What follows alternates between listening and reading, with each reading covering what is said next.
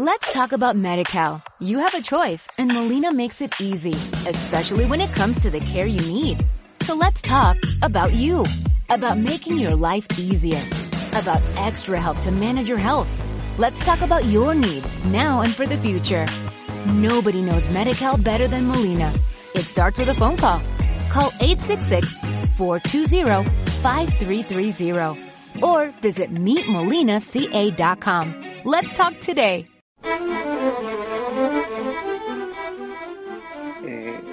Último siglo, eh, la investigación de las bases biológicas de las enfermedades, las mejoras en las técnicas de diagnóstico y de tratamiento han revolucionado la sociedad. En Radio 5 y Radio Exterior de España, Doble Hélice 3.0. Todo lo que siempre has querido saber sobre la ciencia más cercana. Doble Hélice 3.0. Con Juanjo Martín. Hace mucho tiempo que no veíamos tan claro el valor de la ciencia. Una crisis sanitaria mundial nos ha tenido que poner frente a las narices que la investigación no es un lujo, no es una opción, es una necesidad. Gracias a la investigación biotecnológica acumulada durante muchos años, se podrá desarrollar una vacuna en un año, algo impensable hasta ahora. Mandar robots a Marte, estudiar las microalgas, conocer eh, un poco mejor las bacterias, ¿para qué? Pues para hacer cosas como las que están haciendo ahora científicos en todo el mundo, solucionar un problema global. De esta manera, los centros de investigación nunca son un lujo, y mucho menos aquellos cuya función es mejorar nuestra salud, prolongar nuestra vida. Hoy les queremos hablar de cómo es un centro de este tipo, cómo funciona y qué pasos se está dando para conocer enfermedades raras, patologías eh, degenerativas o aquellas que afectan a casi la mitad de la población, como la diabetes. Hoy, en doble hélice, viaje al interior del Instituto Universitario de Tecnologías Biomédicas.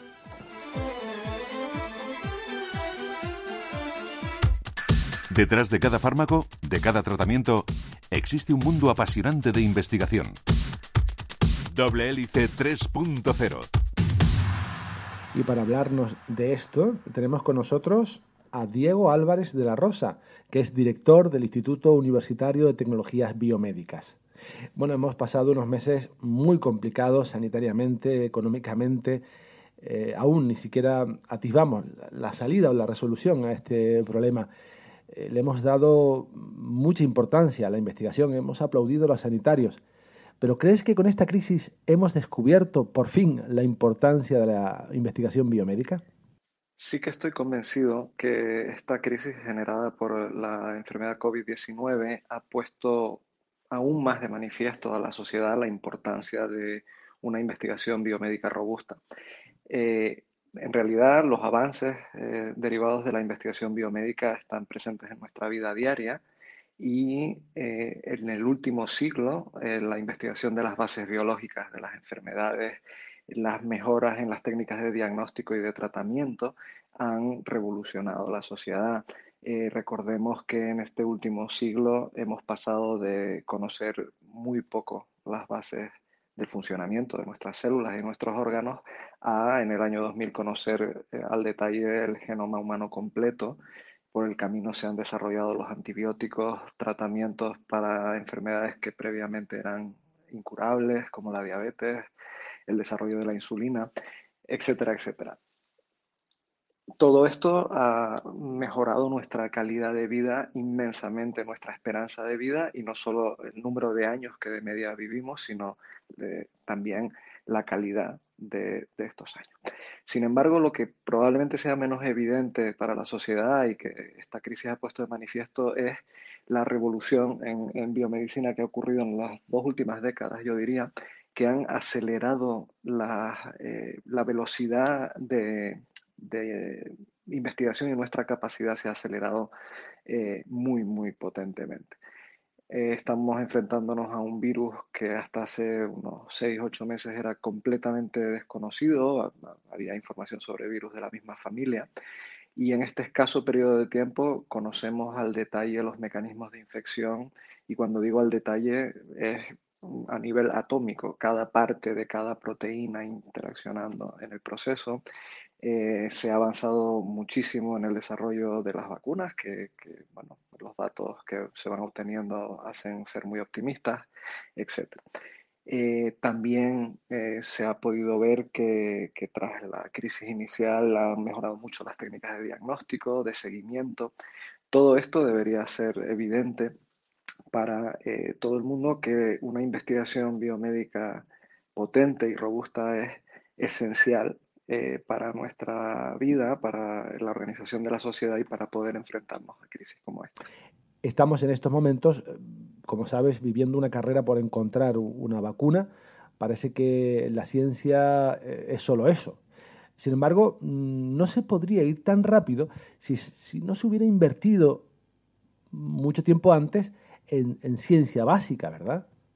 Por supuesto, la inversión en ciencia básica es esencial y de hecho yo me atrevería a decir que la distinción entre ciencia básica y ciencia aplicada es artificial. Eh, la ciencia se impulsa por el afán de conocimiento, por la capacidad que tenemos los seres humanos de constantemente preguntarnos por qué ocurren las cosas como ocurren, cuál es la explicación de lo que pasa a nuestro alrededor, eh, ya sea en el ámbito de eh, las ciencias físicas, químicas, eh, de la biología y de la medicina. por supuesto, es completamente impredecible qué tipo de conocimiento nos puede ayudar de forma inmediata ante una crisis o un cambio en el medio ambiente o en las condiciones en las que vivimos. Un país o una sociedad que desarrolla una ciencia potente, llamémosla ciencia básica, donde se invierte en el desarrollo de conocimiento y de capacidades técnicas, va a estar siempre mucho mejor preparada eh, para innovar y para ser capaz de enfrentarse a, crisis como la que estamos viviendo actualmente. El desarrollo de una vacuna frente a COVID-19 es un ejemplo claro eh, desgraciadamente hemos visto que en España hay grupos de investigación en virología potentes con muy buenas ideas para desarrollar vacunas, pero van muy por detrás de grupos académicos, de grupos de universidades de otros países, como el, el grupo de Oxford en el Reino Unido, que han sido capaces de avanzar mucho más rápido porque claramente tenían una infraestructura y unas capacidades muy superiores a las que existen en nuestro país, donde la inversión en ciencia en general no ha sido una de las prioridades en, ningún momento. El ITB o Instituto de Tecnologías Biomédicas tiene cuatro grandes áreas de actuación que son, enfermedades eh, de base genética y raras, eh, crónicas relacionadas con el envejecimiento, desarrollo de fármacos e identificación de dianas terapéuticas, neurobiología y enfermedades del sistema nervioso. ¿Por qué han decidido eh, fijarse y centrarse eh, en estas y no en otras. Efectivamente, el Instituto de Tecnologías Biomédicas, el ITB, está organizado de forma, yo diría que, laxa, en cuatro grandes áreas de actuación, que son las que has mencionado. Eh, digo de forma laxa porque en realidad esto es una organización que lo que pretende es eh, que grupos interesados en temáticas relacionadas e importantes para la sociedad, como pueden ser las enfermedades de base genética, enfermedades crónicas, etcétera, pues eh, puedan interaccionar entre sí. Este tipo de organización pretende acercar grupos eh, afines, pero nunca separar grupos que estén en diferentes áreas. Me explico. Eh, el instituto pretende proporcionar infraestructura y apoyo a todos sus grupos de investigación y lo que nunca vamos a hacer es mm, eh, eh, interpretar estas áreas de forma rígida, de forma que un grupo que esté en el área de, por ejemplo, enfermedades de base genética, no pueda en un momento dado colaborar con un grupo que está en el área de neurobiología, todo lo contrario. Por eso digo que son áreas eh, que nos permiten una cierta organización, explicar las actividades del instituto, mm, en los proyectos que solicitamos de, para financiación de la investigación, pues también nos permite eh, que se entienda mejor nuestra actividad, pero son, son áreas informales, me, me atrevería a decir, no, no son no es una estructura rígida. Antes, y no sé mucho, ¿eh? en los centros de investigación, por ejemplo, de química, pues solo había químicos, en los de física solo había físicos, y en los, los de medicina solo había eh, médicos. Eh, pero, sin embargo, el ITB tiene un personal multidisciplinar. ¿Qué aporta esto, tener en un mismo centro de investigación perfiles tan diferentes? Me alegro mucho de que me hagas esta pregunta porque es un asunto muy importante eh, pero que en muchas ocasiones he podido percibir que las personas no directamente relacionadas con la investigación científica tienen, eh, bueno, no, no, tienen este concepto muy presente. Tradicionalmente la ciencia estaba dividida en, estas eh, categorías muy, muy diferentes por su evolución histórica y como dices, pues en un sitio donde se hacía investigación en química había químicos y en un sitio donde se hacía investigación en medicina, pues lo que había eran médicos. Evidentemente, con el avance de la ciencia, eh, particularmente de las ciencias naturales en general, lo que vemos es que todo lo que tenemos alrededor son procesos físicos y químicos, eh, que para su abordaje necesitamos técnicas diferentes. Los procesos que estudiamos los estudiamos cada vez a mayor eh, detalle, o sea, el nivel de complejidad de las investigaciones aumenta y lo que está claro es que una sola persona no puede ser experta en absolutamente todo. En prácticamente, no ya proyectos, yo diría que en un experimento concreto que hagamos en cualquier grupo de investigación biomédica actualmente, se utilizan técnicas simultáneamente, técnicas de química, inorgánica, de química orgánica, de física, eh, de diferentes disciplinas de la física. Vamos a utilizar herramientas matemáticas para analizar los datos, por ejemplo, y si queremos que esa investigación sea relevante para la sociedad, mm, por ejemplo, para la salud humana o la salud animal, eh, o incluso eh, para las enfermedades de las plantas, esto no, no, sería biomedicina, pero también sería investigación biológica. Como digo, si queremos que esto sea relevante, pues tenemos que contar también con conocimientos de personas que tratan pacientes, eh, médicos o veterinarios, eh, con los animales o expertos en agronomía en el caso de investigación eh, con plantas. Esto es lo que queremos decir cuando afirmamos que la investigación actualmente es multidisciplinar. Y ese es el sentido de los institutos universitarios como el nuestro, el ITB. Las universidades siguen organizadas en departamentos académicos que tienen una función realmente docente. Cuando alguien, un alumno empieza a estudiar medicina, por ejemplo, pues va a estudiar anatomía, va a estudiar la composición de las células de los diferentes órganos, ¿verdad? La histología, cómo funciona el organismo, que es la fisiología. Y para eso están los departamentos. Pero en realidad cuando nos hacemos preguntas actualmente sobre biomedicina, yo necesito aspectos de la morfología, necesito contestar aspectos de la química de las células, del funcionamiento de los órganos, de los genes, eh, y por tanto no tiene mucho sentido eh, dividir la investigación en esos departamentos antiguos. Y es fundamental este tipo de aproximación multidisciplinar como la que llevan a cabo los institutos universitarios. Miles de pacientes, como hemos descubierto en este programa, se sienten abandonados porque sufren una enfermedad rara, olvidada. ¿En qué enfermedades están trabajando ustedes y, con qué resultados, si nos lo puedes adelantar? El problema de las enfermedades raras, eh, afortunadamente, está cada vez más presente en, la, eh, en los planes de, de, los servicios de salud y también en la investigación biomédica. Una enfermedad rara podemos decir que es algo que afecta a muy pocas personas en un territorio grande, la definimos, por ejemplo, como menos de 2.000 individuos en Europa, pero sin embargo hay muchísimas enfermedades raras. Se calcula que hay unas 5.000 enfermedades raras eh, descritas. Esto hace que, por ejemplo, con un cálculo sencillo podemos ver que, que hay pacientes afectados por enfermedades raras.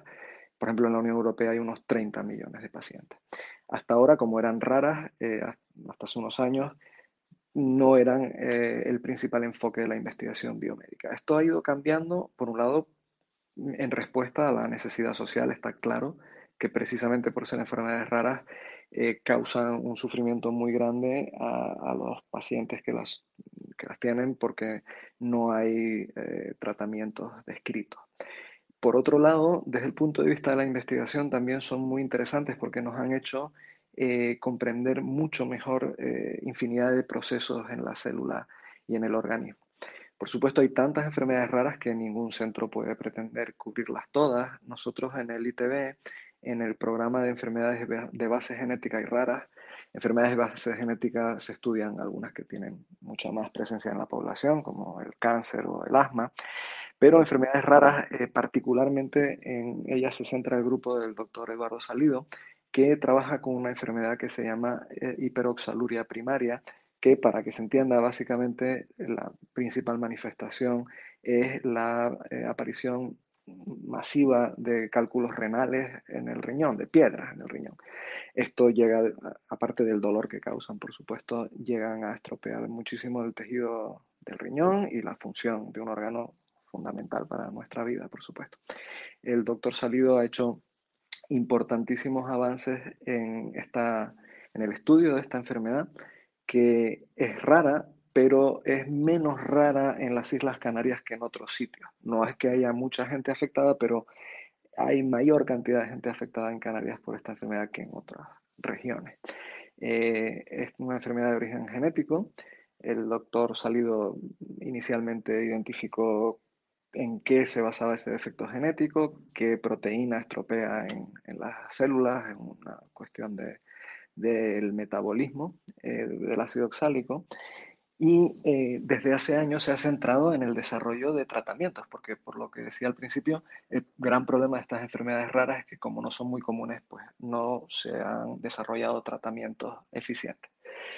Eh, el doctor Salido ha desarrollado modelos animales que reproducen la enfermedad que tienen los seres humanos y permiten probar nuevas terapias con las cuales eh, ha tenido avances muy importantes y que han dado lugar a acuerdos con, eh, con empresas farmacéuticas que están interesadas en el desarrollo de estas terapias. También es cierto que son patologías, estas las raras, donde no hay mucha investigación, porque no hay muchos pacientes, pero también son patologías donde se pueden dar grandes, grandes saltos en pocos años, ¿verdad? Efectivamente, ese sí que es un aspecto em, interesante del estudio de las enfermedades raras. En general son enfermedades que tienen base genética, son hereditarias y como suelen ser, eh, eh, digamos que muy poco abundantes en la población, eh, se deben en realidad a defectos genéticos muy claros. Me explico lo que quiero decir. Ah, uno puede decir que, bueno, que una serie de personas tienen predisposición a una enfermedad. Todos conocemos que hay algunas familias donde, bueno, pues se habla de que hay muchos hipertensos o muchos diabéticos. Pero eso son bases genéticas muy complicadas de estudiar. Las enfermedades raras aparecen muy poco, pero normalmente cuando aparecen son debidas a un defecto genético muy concreto. ¿Qué ventaja tiene eso desde el punto de vista de la investigación y el avance en la, terapia? Que una vez que uno identifica ese defecto genético concreto, recordemos que los genes tienen la información para fabricar proteínas, casi todos, eh, tenemos información muy, muy concreta sobre qué proteína está fallando. Y si conectamos esa proteína a un proceso que ocurre en las células o en los órganos, enseguida o con rapidez podemos entender exactamente qué es lo que está funcionando mal en ese paciente. También como sabemos exactamente el punto débil, digamos, del organismo, se pueden diseñar terapias mucho más dirigidas. Sabemos exactamente qué defecto hay que corregir. Esto no es así en enfermedades mucho más diversas que tienen causas también muy diversas. Hay, como todos conocemos, gente hipertensa. Hay muchas personas con hipertensión, pero mm, que uno sea hipertenso o no proviene de motivos muy diversos. Entonces, nunca vamos a tener una terapia concreta que cure cualquier tipo de hipertensión. Unas personas mm, pues, eh, responderán mejor a un tipo de terapia que a otro, etc. En las enfermedades raras, mm, es, como digo, el defecto es más concreto y se pueden desarrollar o intentar desarrollar terapias mucho más concretas. Por eso eh, la mm, idea es que se puede avanzar rápidamente cuando uno eh, eh, identifica una enfermedad rara y empieza a trabajar en ella. Evidentemente, el impacto mm, social de, ese tipo de avances para los pocos enfermos que hay de una enfermedad rara es fundamental, les puede cambiar la vida y eso es magnífico. Desde el punto de vista social de la gran población, pues esto no afecta a demasiadas personas. Y eso es lo que ha retrasado un poco en el pasado la investigación en este tipo de enfermedades. Pero yo creo que ese concepto está más que establecido y cada vez hay más inversión en intentar ir resolviendo este tipo de enfermedades. El aumento de la esperanza de vida ha aumentado también el número de personas de edad avanzada. Eh, en esta área, ¿qué frentes eh, tienen abiertos? Efectivamente, eh, las mejoras que, mencioné al principio que han ocurrido en el último siglo en, nuestra sociedad gracias a la investigación biomédica, las mejoras en el control de las enfermedades infecciosas, particularmente gracias a los antibióticos y la lucha contra las infecciones bacterianas, sobre todo mejoras en salud pública, eh, digamos, eh, eh, la capacidad que tenemos para disminuir el, número de muertes prematuras por enfermedades infecciosas ha hecho que la esperanza de vida en la población aumente dramáticamente el número de personas que llegan a edad avanzada actualmente es el mayor que ha ocurrido nunca en la historia de la humanidad. Eso ha destapado nuevos problemas de salud que antes eran o poco importantes o casi no se veían. Y bueno, eso es una consecuencia natural, digamos, cuando según va envejeciendo el cuerpo, pues empiezan a fallar diferentes órganos y tejidos y eso es lógico, pero abre nuevas... Eh, nuevos retos para la investigación biomédica, porque el reto principal no es solo vivir muchos años, es vivir muchos años muy bien. Yo creo que eso se está logrando. Eh, una persona, siempre hay excepciones, pero evidentemente, pero la mayor parte de las personas mayores de 70 o de 80 años actualmente eh, disfrutan de una calidad de vida muy superior a las menos personas que superaban esa edad en el pasado. Eh, por supuesto, este tipo de enfermedades relacionadas con el envejecimiento suelen ser enfermedades crónicas que se desarrollan lentamente muchas, y están muy interconectadas. Muchas tienen que ver con el metabolismo. Todos hemos oído hablar de la diabetes, de las dificultades que tiene nuestro cuerpo para controlar la cantidad de azúcar en la sangre, pero a su vez esto tiene que ver con otros problemas metabólicos, con el desarrollo de hipertensión y con el desarrollo de daños en diferentes partes de nuestro cuerpo, en los riñones, en el corazón, em, aumenta la presión arterial, que a su vez pues, nos puede dañar también o hacer que ocurran accidentes cerebrovasculares, eh, etc. Nosotros en el instituto tenemos un área eh, concreta eh, dedicada al estudio de enfermedades relacionadas con el envejecimiento, pero ya aquí me gustaría resaltar que es un, este es un tema transversal. Eh, me refiero a que afecta prácticamente a todos los eh, grupos en el instituto, porque, por ejemplo, mm, los grupos que trabajan en cáncer, aunque no estén englobados en esta área concretamente, pues sabemos que muchísimos cánceres aumentan su prevalencia con el envejecimiento. Eh, enfermedades neurodegenerativas como el Alzheimer, eh, pues también van aumentando su, incidencia según vamos envejeciendo. Por tanto, este concepto de que hay enfermedades crónicas que se desarrollan lentamente con el envejecimiento actualmente es fundamental en biomedicina. Suelen ser enfermedades complejas y muy interrelacionadas. Algunas ni siquiera son enfermedades, son, son eh, bueno, cambios en el organismo que nos predisponen a tener otras enfermedades. En realidad, que haya más azúcar en sangre de por sí rápidamente no tiene nada de malo. Las células utilizan azúcar para sacar energía y eso está bien, pero esa cantidad elevada de azúcar en la sangre pues va dañando los tejidos y va haciendo que desarrollemos problemas en el riñón, en la vista, en nuestros vasos sanguíneos, etcétera, etcétera. Entonces, eh, lo que quiero decir con esto es que el frente es muy amplio en esta área.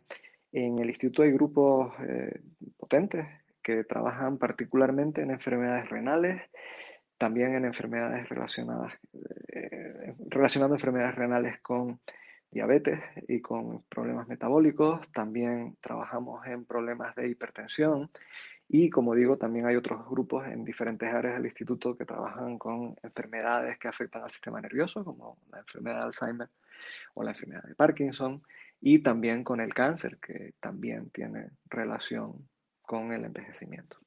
Gracias a esta pandemia estamos observando lo complejo que es sacar un fármaco. Trabajan en, un sistema de liberación de, fármacos. Eh, ¿Cómo se consigue que un fármaco se libere solo donde es necesario y no en otro sitio? El problema de desarrollo de nuevos fármacos para tratar enfermedades es, por supuesto, una de las eh, consecuencias más deseables de la investigación biomédica, pero también es de las más complejas, que más tiempo tardan y que requieren mayor inversión económica.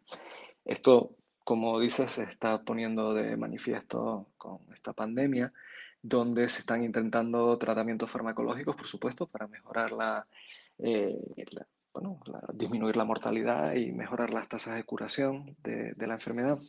Y yo creo que es evidente, simplemente leyendo los periódicos, viendo las noticias, eh, cómo es tremendamente complejo eh, aplicar fármacos a una enfermedad nueva, en este caso, demostrar que realmente son eficaces y que no estamos basándonos solo en anécdotas. Cuando quiero decir anécdota es que a veces un médico concreto, un centro eh, de salud concreto puede ver, probar un fármaco en una emergencia como esta y ver alguna mejoría, y eso es lo que llamamos evidencia anecdótica, pero hasta que no hay un ensayo clínico controlado donde se sabe perfectamente las características de los pacientes, a unos se les suministra el fármaco, a otros no, se hace un seguimiento, hay un análisis de estadístico complejo, pues no se conoce con precisión si el fármaco funciona. Eh, yo no voy a entrar en los detalles de cómo se desarrollan los fármacos porque es francamente complejo. Tenemos que ver sobre todo una cosa que es muy importante eh, comprender aquí, es que cualquier fármaco, hasta el mejor que podamos desarrollar, siempre va a tener efectos secundarios. Y lo importante es saber si eh, los efectos beneficiosos que tiene un fármaco para una enfermedad concreta, para un tipo de paciente concreto, son eh, más importantes que los efectos negativos que llamamos efectos secundarios. Con esto eh, se puede comprender la importancia de los sistemas de liberación de fármacos. Pongamos que tenemos un fármaco que sabemos que, que puede ser bueno para tratar una enfermedad, una situación patológica concreta, pero que también tiene efectos secundarios importantes. Si imaginamos que podemos suministrar el fármaco al paciente en el lugar adecuado y en la dosis adecuada en el momento óptimo, eso eh, podemos comprender rápidamente que el efecto beneficioso se va a hacer mucho mayor que los posibles efectos nocivos. Eh, en ocasiones esto es sencillo. Por ejemplo, podemos pensar que si queremos eh, hacer llegar un fármaco al epitelio de los pulmones, pues se han desarrollado estos inhaladores que todos hemos visto que, mm, bueno, digamos que concentran el fármaco inhalado en los pulmones, que es donde se necesita. Hay otros casos que estamos, en los que se intentan tratar problemas o enfermedades en otros tejidos mucho más inaccesibles, de forma que hay que intentar no solo, como digo, identificar un fármaco útil, sino además lograr que se libere en el lugar adecuado, en el momento adecuado. Eh, esto implica desarrollos tecnológicos en ciencia de materiales, por ejemplo, en química, y en física muy, muy importantes que han avanzado tremendamente en los últimos años. En nuestra universidad tenemos algunos grupos eh, que hacen investigación de mucha calidad en este aspecto. De hecho, la vicedirectora del, del ITB, eh, María del Carmen Évora, eh, lidera un grupo precisamente en esta dirección con resultados muy, muy interesantes. Pero antes de todo esto hay que buscar el fármaco, inventarlo, obtenerlo. ¿Cómo se detecta una molécula de una planta o, de un alga? ¿Cómo se puede saber que tiene actividad terapéutica? Como comentaba en, la pregunta anterior, el, desarrollo de fármacos es muy complejo, muy complejo. Evidentemente hay que partir de identificar una molécula em, que tenga propiedades terapéuticas, que prometa un efecto beneficioso. Luego habrá que ver que esa molécula no es tóxica para los animales o para las personas, en qué dosis hay que darla, etcétera, etcétera. Pero lo primero es tenemos que identificar esas moléculas.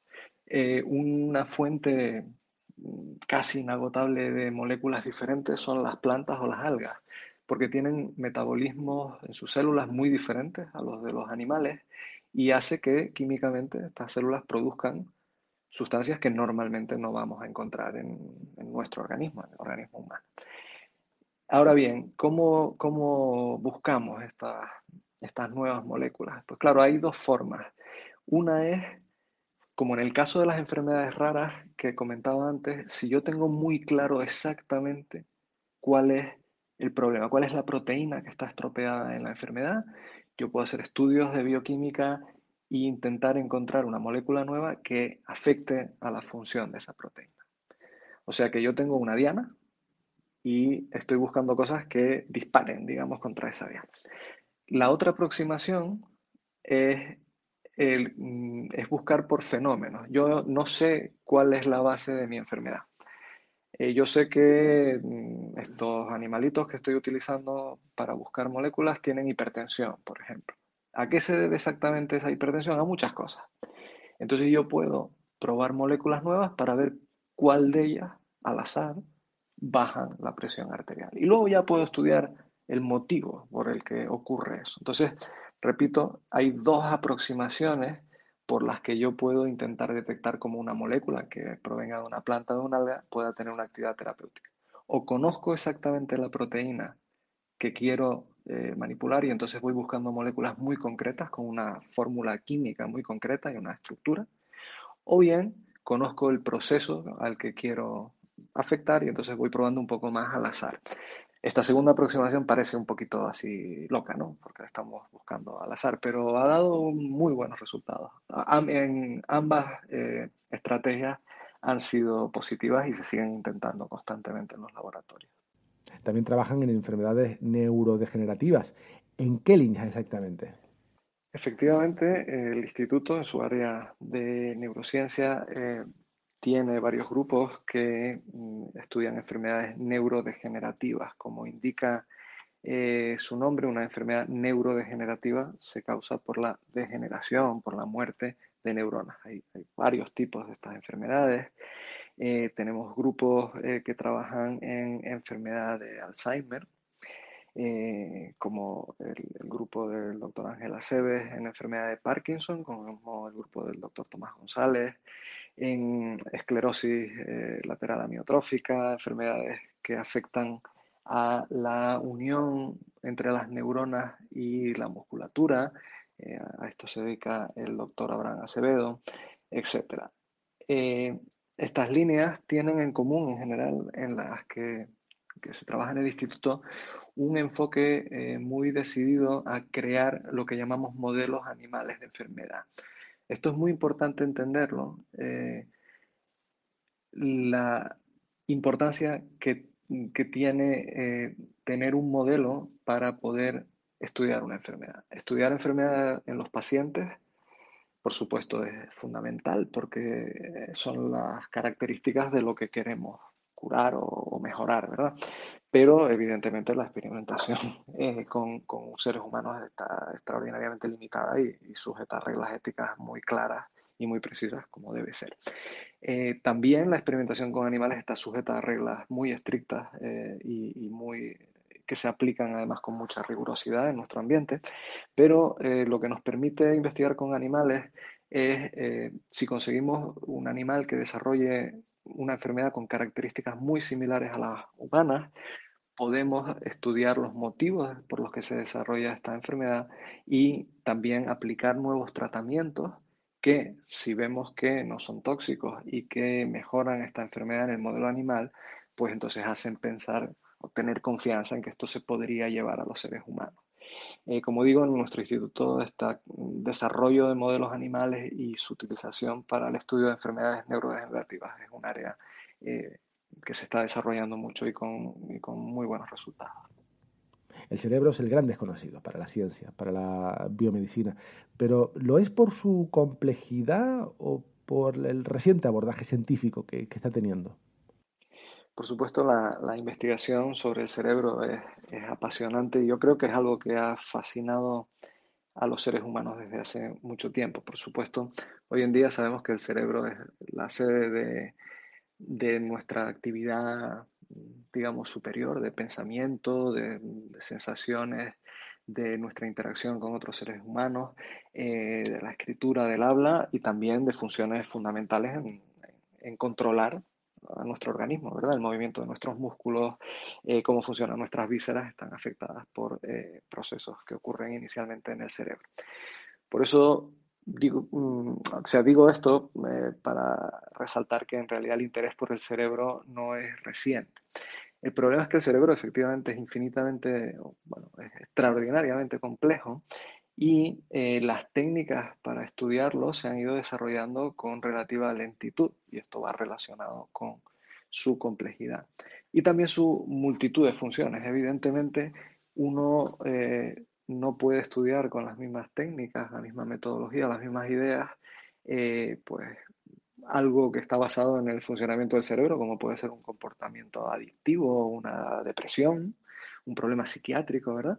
O un problema al que me refería antes como el, el control de nuestra musculatura por el cerebro. Son aspectos muy diferentes, basados en el mismo órgano, pero basados en redes de neuronas diferentes eh, con señales químicas diferentes y con manifestaciones muy diferentes. Es mucho más fácil eh, diagnosticar un, problema en nuestros movimientos que un problema de depresión, diagnosticarlo y clasificarlo. O sea que efectivamente el cerebro, bueno, yo creo que yo no lo calificaría como el gran desconocido, conocemos muchísimo más sobre el cerebro que en, época reciente, pero la complejidad que tiene el sistema hace que el avance sea lento y que todavía eh, permanezcan eh, preguntas fundamentales por contestar. En el instituto, aparte de los grupos que, realizan investigación muy básica sobre el funcionamiento de las neuronas, de cómo transmiten señales eléctricas, de cómo se comunican entre ellas, de cómo mueren en los procesos de neurodegeneración, pues también eh, incluimos algunos grupos que estudian procesos más integrados en el cerebro, eh, por ejemplo, relacionados con eh, el desarrollo del lenguaje hablado o diferentes señales que se producen en el cerebro y que se pueden detectar, por ejemplo, por, los, por técnicas electrofisiológicas, etcétera, etcétera. Yo creo que este es un punto fuerte del instituto porque eh, eh, con una temática común, que es el sistema nervioso, cubrimos desde aspectos tremendamente detallados del funcionamiento de una neurona concreta hasta aspectos muy integrados de cómo funciona el cerebro como, como órgano. Y por último, Diego, me gustaría preguntarte por los grandes retos que tiene en estos momentos el Instituto Universitario de Tecnologías Biomédicas. El, ITB tiene por delante actualmente una etapa que yo creo que, eh, que ilusiona mucho y que contiene varios retos importantes. Relacionado con, una de las primeras preguntas, eh, yo quiero resaltar que este tipo de institutos, particularmente en el ambiente de una universidad y en el ambiente de investigación hospitalaria, eh, es algo que denominamos organización paraguas. ¿Qué eh, intenta el instituto? El instituto intenta acoger a grupos de investigación de calidad, potentes, eh, de reconocimiento internacional y capaces de atraer financiación eh, de proyectos de investigación por agencias financiadoras. Como digo, intenta atraer este tipo de grupos, no importa mm, de qué departamento universitario vengan o de qué hospital universitario, lo que intentamos es proporcionar infraestructura y soporte a grupos que vienen de ámbitos diferentes, pero que están interesados en contestar preguntas relacionadas con metodologías relacionadas. Para potenciar esta actividad, pues el, el ITB cuenta con un nuevo edificio eh, para el cual para desarrollarlo ha sido fundamental no solo el apoyo de la universidad, sino la financiación del Cabildo de Tenerife y del Instituto de Salud Carlos III. Este nuevo edificio que ha sido terminado recientemente se encuentra en el campus de Ciencias de la Salud, al lado del Hospital Universitario de Canarias y de la Facultad de Medicina. Este edificio eh, estamos en proceso de dotar sus laboratorios de mobiliario y de terminar de dotar la zona de animalario donde se desarrollan y se crían en condiciones de eh, gran calidad eh, de forma libre de patógenos los eh, modelos animales de enfermedad, sobre todo modelos basados en manipulación genética en los ratones. Este para mí es el principal reto de los próximos meses, poner en marcha definitivamente estas infraestructuras que van a permitir también reunir material que ha sido material científico, equipamiento científico que ha sido obtenido por el instituto en convocatorias competitivas de proyectos a nivel nacional, regional o incluso internacional, y eh, que los diferentes grupos del instituto dispongan de este equipamiento, de estas metodologías, de esta infraestructura para mantener los animales todo de máxima calidad en un lugar concentrado, donde los diferentes grupos puedan colaborar, eh, unos grupos puedan aprovecharse de las técnicas que han desarrollado otros, aunque la temática de investigación no sea la misma, en muchas ocasiones las técnicas para resolver las preguntas que nos hacemos pueden ser eh, muy similares. Eh, por eso digo que nuestra actividad como organización Paraguas es lograr concentrar el material humano y, el material eh, tecnológico, digamos, en un mismo lugar y favorecer el avance.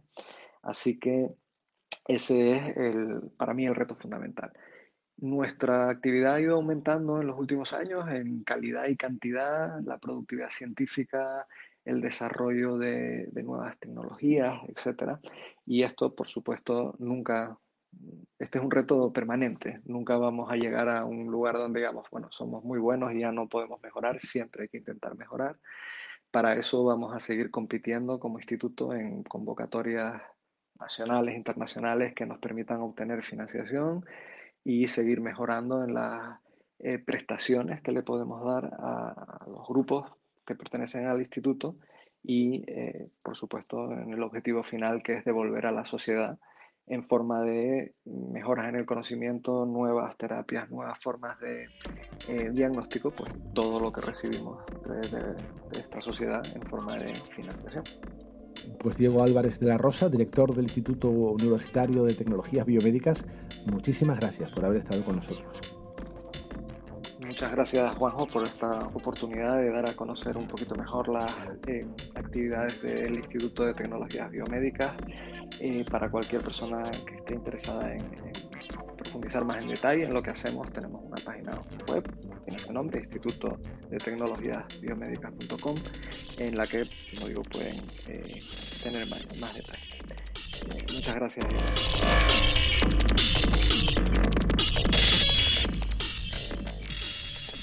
Bien, pues este ha sido nuestro recorrido científico y biomédico por hoy. El próximo viernes, sí, es agosto y también habrá programa. De hecho, vamos a estar con ustedes durante todo el mes de agosto. Eso sí, quizás mm, publicando incluso dos programas a la semana, porque nos parece poco. Y para que no te falte doble hélice en la piscina, en la playa, en el monte, donde quieras descansar, si es que lo vas a hacer durante el mes de agosto. Si realmente necesitas más metralla, si necesitas aún más doble hélice, tienes pues los más de 300 programas en iVoox. Ahí los tienes a tu disposición para que los puedas descargar eh, donde quieras y desde donde quieras. También andamos muy activos y lo haremos también en agosto en nuestras redes sociales, en facebook.com barra doble hélice y en twitter arroba doble hélice rn. En la dirección, como siempre, Juanjo Martín, que ha sido, ha sido un placer. Hasta la próxima semana. Thank you.